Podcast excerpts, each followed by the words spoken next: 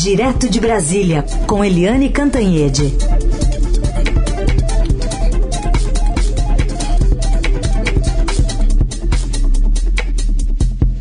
Oi, Eliane, bom dia. Bom dia, Raíssa e Carolina, ouvintes. Oi, Eliane, bom dia. Começar falando sobre o apresentador Luciano Huck, que disse que vai assumir um, um programa aos domingos na Globo e, portanto, está fora da disputa pelo Planalto no ano que vem. Centrão, ou pelo menos alguns partidos aí que estavam se movimentando para 2022, gostaram da ideia? Olha, um, o Luciano Huck, há mais de dois meses, já vinha dando sinais de que estaria fora da disputa. Ele participou de, de, de lives com outros candidatos, com João Dória, com Ciro Gomes, é, com Eduardo Leite, enfim, Uh, inclusive uma que eu, da qual eu participei, que tinha até o Fernando Haddad representando o PT, mas é, ficava ali claro que ele era um peixe fora d'água. Ele estava desconfortável na, na posição de político, de debatedor da política brasileira. E ele, há mais de dois meses, já dava sinais aos interlocutores dele de que não ia concorrer. Aconteceu o mesmo processo de 2018. Ele avançou, é, fez pesquisas, reuniu equipe, estudou os temas educação, saúde, etc. Mas na hora H é, o coração não balançou para a política, balançou sim para a carreira dele. O Hulk vai uh, ter um desafio importante na carreira. É, como a Heisen disse, ele troca é, o Centrão pelo, pelo Domingão, porque ele vai assumir o lugar do Faustão aos domingos, num horário super nobre da TV Globo, que é a maior TV aberta do Brasil. Portanto, é, ele optou pela carreira e não pela política, mas avisando, olha, não é candidato, mas ele vai participar sim das articulações para um candidato de centro. Aliás, atenção, nunca misturar centro com centrão.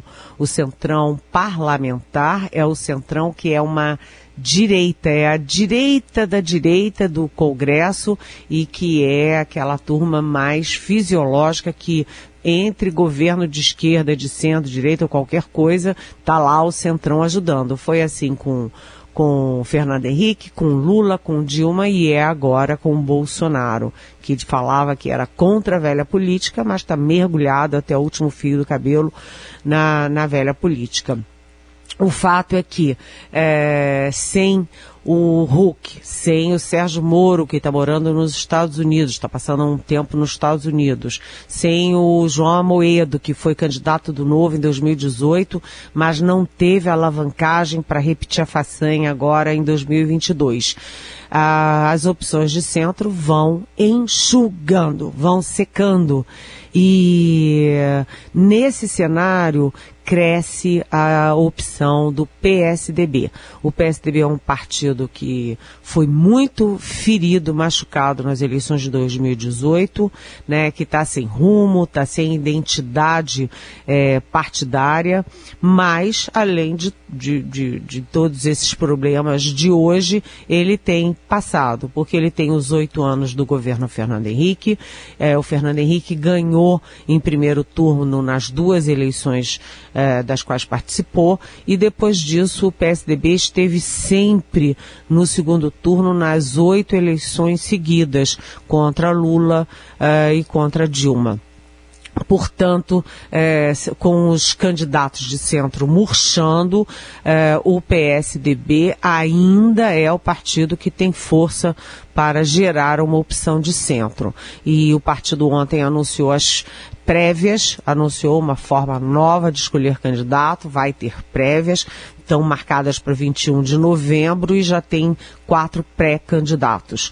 São o João Dória, de São Paulo, o Eduardo Leite, governador do Rio Grande do Sul, o Tasso Gereissati, senador e ex-governador do Ceará, e até o ex-prefeito de Manaus, Arthur Vigílio, mas o Arthur Vigílio não é para ser levado a sério.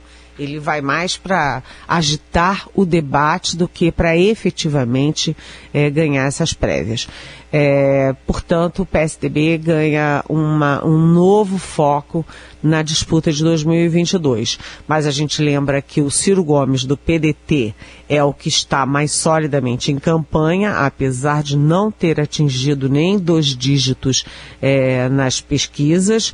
É, a gente também tem outras opções que ficam pululando ali, como, por exemplo, o Luiz Henrique Mandetta, que foi ministro da Saúde e que tem um cartão de visita para disputa, porque ele atingiu 76% de popularidade quando era ministro da Saúde e até por ciúme do Mandetta, o Bolsonaro o demitiu e insistiu no, na gripezinha.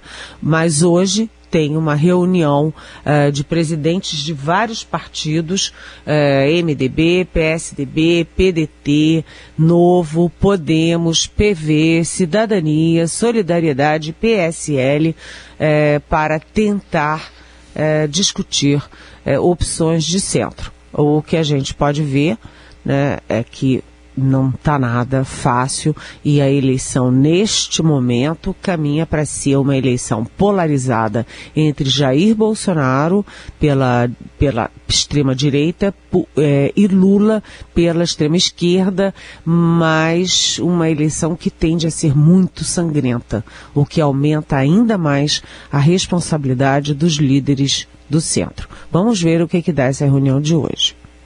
Muito bem. Só para fechar esse tema, antes da gente partir para quem está em campanha, vamos ouvir o que disse o Hulk para o Pedro Bial, que não está nem estará em campanha.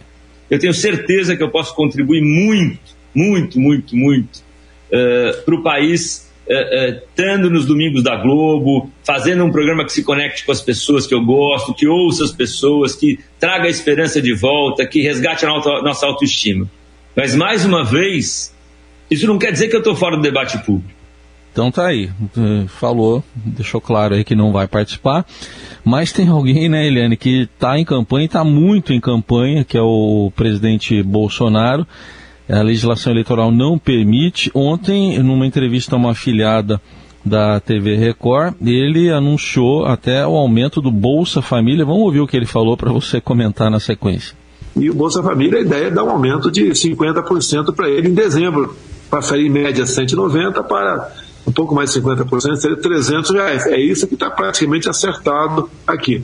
E o pessoal do Bolsa Família, hoje em dia, né, está na casa aí dos 18 milhões é, de famílias que recebem. É um número bastante grande, pesa para a União, mas nós sabemos da dificuldade da nossa população. Então, a equipe econômica praticamente já bateu o martelo nesse novo Bolsa Família a partir de dezembro de 300 reais em média. Tá, e foi assim que a equipe econômica ficou sabendo, né, Eliane? Com a gente, né? Pela entrevista. Aliás, não foi a primeira vez que o presidente fez isso, né? O presidente, o, o, o ministro da Economia, Paulo Guedes, que aliás está quieto, calado, sumido. Eu não, nunca mais ouvi falar de Paulo Guedes, mas enfim, o Paulo Guedes é, deve perder muitos fios de cabelo com o chefe dele, porque de vez em quando está lá o Guedes com a equipe dele sentado, é, trabalhando, e aí vem alguém e diz, ih, ó, o presidente anunciou tal coisa. E o Paulo Guedes é sempre o último a saber. Isso aconteceu com energia, a, a, com com o imposto, com o imposto de renda. É, o presidente foi até desmentido pelo secretário da Receita da época. E agora mais essa. O presidente, evidentemente, ele está em campanha, né? O editorial até do hoje do Estadão é sobre isso, né? O, o Lula já dizia, ó, político fazer campanha é o tempo inteiro. Só que a gente tem lei, né? E a lei proíbe campanha antecipada e o presidente Bolsonaro está dando de ombros para as leis brasileiras. Mas aí o presidente fala, olha, ele fala assim da cabeça dele, né? É uma gripinha, esse negócio aí de esse tal de coronavírus tal, isso é uma gripinha. Aí chegou no final do ano, ele disse, isso aí tá no finalzinho. A gente viu o que, que era o finalzinho, né? Os primeiros meses de 2021 tiveram mais casos e mortes do que o ano de 2020 inteiros.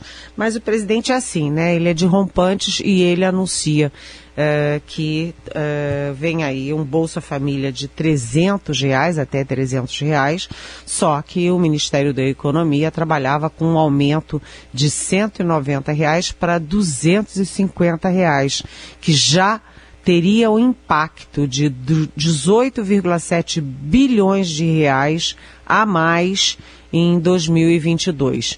Ou seja, esses 18,7 bilhões vão passar dos 20 bilhões.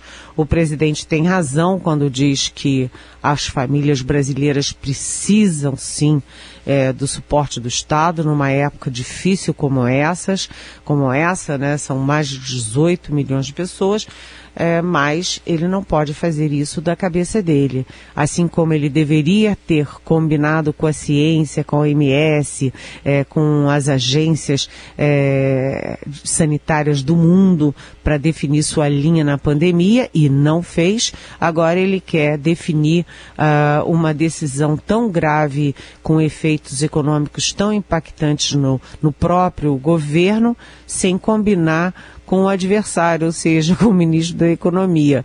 Tudo pela reeleição, gente. Diversas manifestações de ouvintes aqui sobre a questão envolvendo a CPI, a vacinação.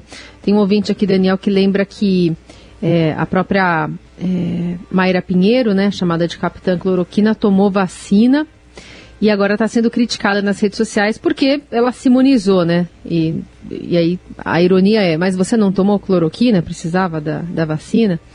Tem, até no Estadão hoje, a coluna do Estadão traz a informação de que ao menos nove ministros de Bolsonaro foram vacinados. O Nix Lorenzoni está seguindo o chefe e o CGU não está dizendo se tomou ou não tomou. Mas, enfim, é, é uma discussão que está é, premente aqui no país. E uma outra pergunta que chega aqui, essa sim da Isabela, Eliane, fala sobre. Ela está indignada com o aumento na conta de energia elétrica. E ela pergunta aqui: o clima no Brasil tem sentido é, o desmatamento, já que não chove, quem paga a conta é o contribuinte? O governo não pode fazer nada, não aprendeu nada com a estiagem de anos atrás? Oi, Isabela, bom dia, né? É, é, isso que a gente se pergunta, né? O Brasil passou por aquele apagão horroroso em 2001 no governo Fernando Henrique, depois teve de novo no governo Dilma e a gente vai viver como a gente sempre vive. Como o Brasil não faz planejamento, né, é sempre pego de calça curta numa hora como essas. Né? Eu me lembro que quando eu fui a Singapura, Singapura estava discutindo a questão da água e da energia para as áreas urbanas para daí a 50 anos. Eles estavam com uma equipe, inclusive com gente do exterior, gente da Europa, de vários lugares, para estudar como seria o abastecimento de água e de energia para, para a pequena Singapura em 50 anos. O Brasil não consegue pensar no ano que vem né? Então, quando a gente tem estiagem, né? Quando São Pedro fecha a torneirinha, a gente não sabe o que fazer. É inacreditável a gente realmente está tendo estiagem, né? As imagens, Isabela, que a gente vê na, televisão e que a gente vê hoje na, na foto de capa do Estadão, a foto de capa do Estadão é muito impressionante, uma, uma foto do, deixa eu ler o nome dele aqui, Kiko é, Sierion, do Estadão. A, a, foto é impressionante porque as cataratas do Iguaçu viraram os fiapos d'água. É uma terra seca, com um fiapinho daqui e outro dali. Lembra as fotos da catarata, das cataratas do Iguaçu, aquela maravilha, aquela coisa espetacular? Pois é, tudo virou um fiapinho. Então você tem as condições da natureza, mas você tem também como você citou, Isabela, tem o desmatamento, tem o descuido com os é, biomas brasileiros, ninguém leva a sério o meio ambiente no governo Bolsonaro. O Bolsonaro acha que tudo isso é uma besteira, ele não consegue pensar estrategicamente, não consegue entender, não consegue, olha, é, não consegue entender a ciência, o INPE, o IBAMA, CCMBio, nada disso, nada, nada, tudo às traças. E, e agora quem vai pagar a conta, Isabela? Quem vai pagar a conta somos nós, né? A, o Heisen, a Carolina, né? Eu, você, o povo brasileiro, inclusive o povo pobre, porque a estiagem deve elevar a conta de luz das empresas e das famílias em ao menos 20%. Né? O, o diretor-geral da a, ANEEL, que é a Agência Nacional de Energia Elétrica, o André Pepitone, foi ontem uh, a uma audiência da Comissão de Minas e Energia da Câmara e avisou que a situação é preocupante. Aliás, também a ONS, é, que é o operador nacional do sistema, também avisou, usou a expressão preocupante para a situação.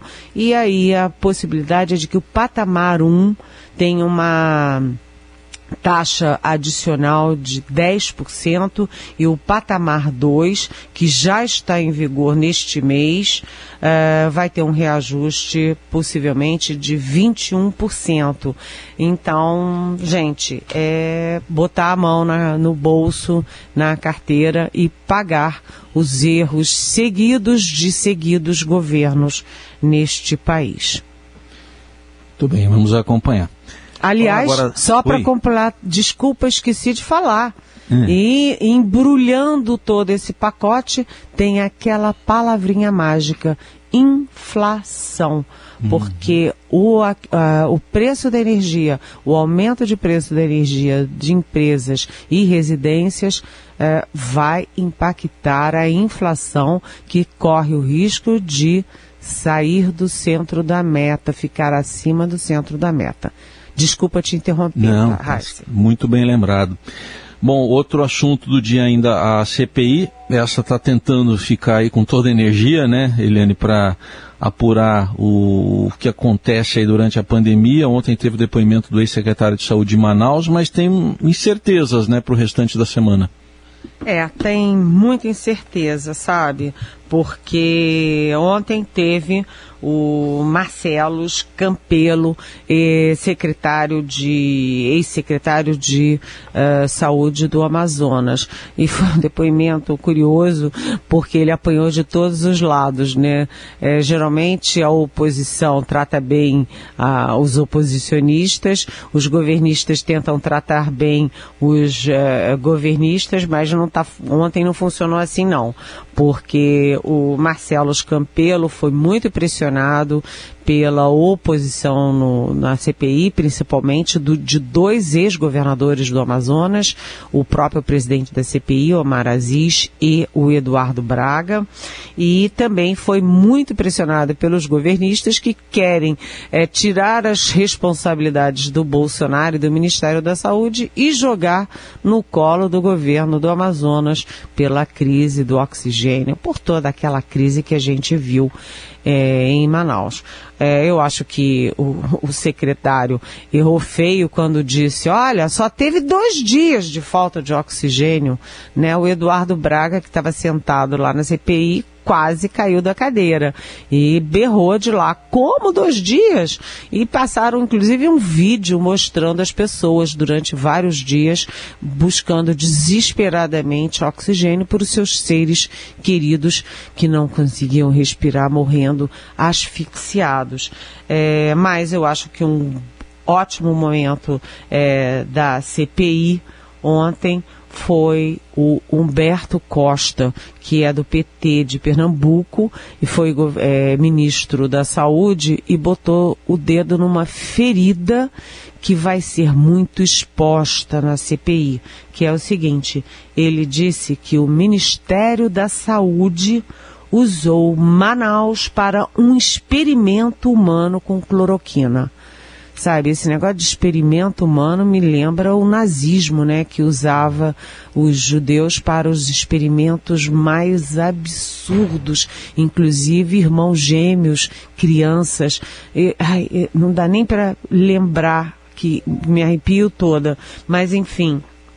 O senador Humberto Costa disse isso, que o Ministério da Saúde usou Manaus para experimento humano com cloroquina, spray de cloroquina, e o secretário ratificou que o Ministério da Saúde e aquela secretária do Ministério da Saúde chegaram lá, né, com malas e bagagens, fizeram uma reunião de todo mundo e só falavam numa coisa: a tal da cloroquina, o tratamento com a cloroquina. Ninguém falou em oxigênio, ninguém falou em vacina, nem em isolamento, nem em máscara. A única coisa que eles foram fazer lá foi entupir a população de cloroquina para ver no que ia dar. Até por isso, já há relatos de um casal de médicos de São Paulo que sorrateiramente se meteu em Manaus para fazer experimento com é, é, spray nasal de cloroquina. E com isso eles mataram moças que tinham acabado de ter bebês, mãezinhas de bebezinhos que morreram com esse experimento humano que tem viés nazista.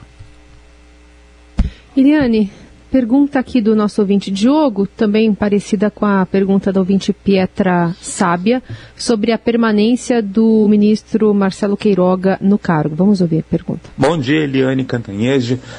Como você vê a possível troca de três ministérios, do meio ambiente, da Casa Civil e do turismo? E, se a troca e seus novos titulares, como poderão se desenvolver? Às vezes ruim com eles, sem com eles, ou o que a gente pode esperar. Sou eu, Diogo Molina Guai, de Itajubá, Minas Gerais. Diogo fala do ministro da Saúde e a Pietra fala sobre o ministro Queiroga, quer saber se, caso ele peça demissão, né, enfim, o, o Bolsonaro tende a colocar um médico ou um militar no ministério. Bem, vamos lá. Diogo Molina Góes, é, bem-vindo, bom dia. É, o ministro do Meio Ambiente já devia ter caído há muito tempo, Ricardo Salles, porque ele é alvo de investigações do Tribunal de Contas da União, alvo de pelo menos duas investigações do Supremo Tribunal Federal. Ele foi acusado por um delegado é, da Polícia Federal, que era superintendente da Polícia Federal no Amazonas, de estar macomunado com é, mate, mag, é, madeireiros ilegais para exportar ilegalmente madeira nobre do Brasil para os Estados Unidos. Ou seja, ele está todo bichado, mas ele continua é, ali debaixo das asas do presidente Bolsonaro, que elogiou Ricardo Salles, inclusive naquela manifestação de motociclistas no sábado em São Paulo. Casa Civil, há uma pressão grande do, é, do Centrão para ocupar a vaga mas não está. O, o, o, general Luiz Eduardo Ramos também vem sendo prestigiado pelo presidente. Turismo, ninguém dá bola, está lá jogado, ninguém nem se lembra. E Petra, a questão da saúde. Né? O Marcelo Queiroga, ele repete a personalidade ali, a subserviência do general Pazuello. Um manda, outro obedece. Você vê que o o Queiroga, ele aguenta qualquer é, humilhação do presidente e, além de tudo, entra nas guerrinhas políticas do presidente, é, fazendo disputa política com o governador de São Paulo. Portanto, não estou vendo mudanças à vista tão cedo. Muito bem. Eliane, obrigada por hoje. Seguimos acompanhando a CPI. Amanhã a gente volta a falar. É, eu faltou eu dizer o seguinte, que há dúvidas sobre uh, o governador Witzel, do ex-governador Witzel, que foi afastado do Rio de, no governo do Rio de Janeiro, porque ele diz que vai, mas ele entrou no Supremo e ganhou o direito é. uh, do ministro Cássio Nunes Marques, bolsonarista, uh, de não comparecer. Então nem se sabe se vai ou não. Vamos acompanhar. Obrigada, viu? Até amanhã. Até amanhã. Beijão.